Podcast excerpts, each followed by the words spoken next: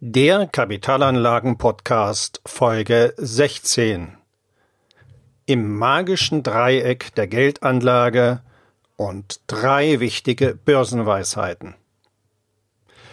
Am liebsten hätte man als Anleger eine hohe Rendite, kein Risiko und jederzeit sein Geld verfügbar. Doch diese ideale Welt gibt es nicht. Wie Sie jedoch mit dem richtigen Hintergrundwissen und der passenden Strategie ein großes Stück im Aufbau Ihres Vermögens vorankommen, erfahren Sie in diesem Podcast. Herzlich willkommen zum Podcast für Unternehmer und Unternehmen, die clever, chancenreich und nachhaltig investieren möchten.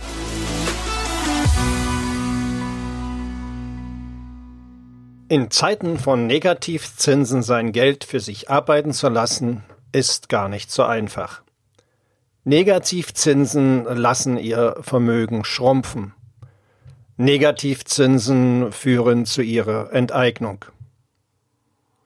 Der Verzicht auf die Chancen einer Aktienanlage für die Vermögensbildung ist in so einer Situation fatal. Wer in der Zeit von Negativzinsen eine langfristig attraktive Rendite erwirtschaften möchte, kommt also an Aktien nicht vorbei. Allerdings müssen Sie sich dabei einer Sache bewusst sein. Investments, die eine höhere Rendite erbringen, weisen auch ein höheres Risiko auf. Risiko, Alarm, was bedeutet Risiko bei Aktienanlagen?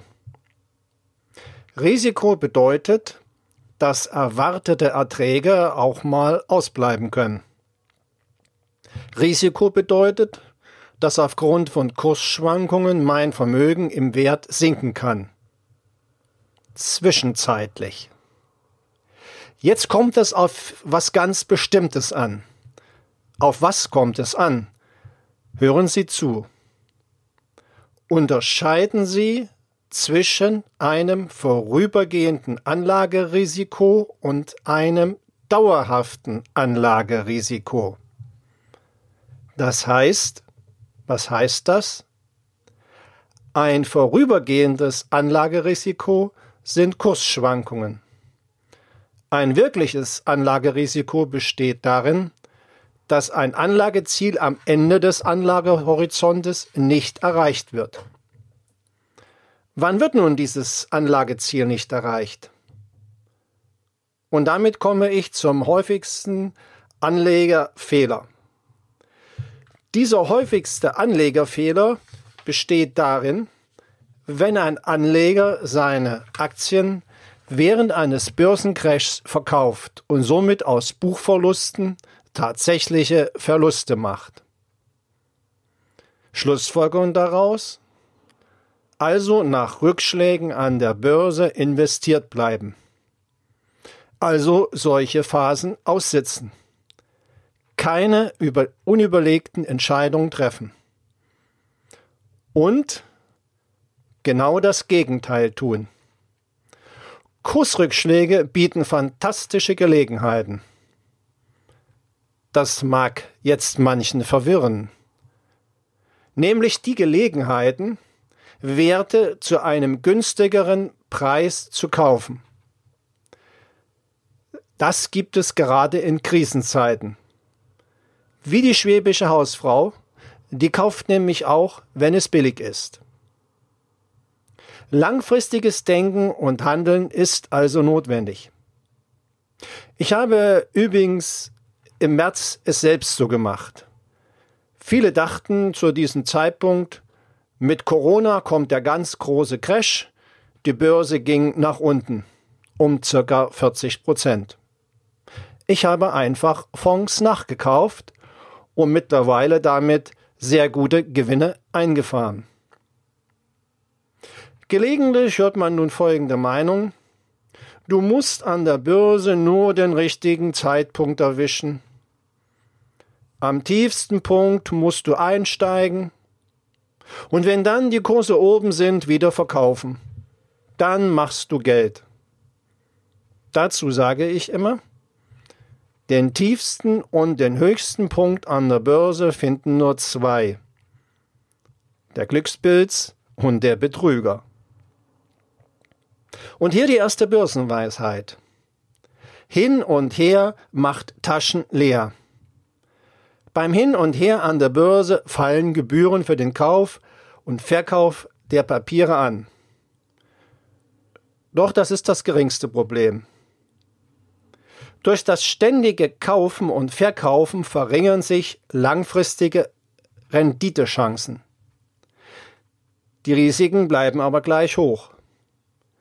Das Chance-Risiko-Verhältnis verschiebt sich also zu Ungunsten des Anlegers.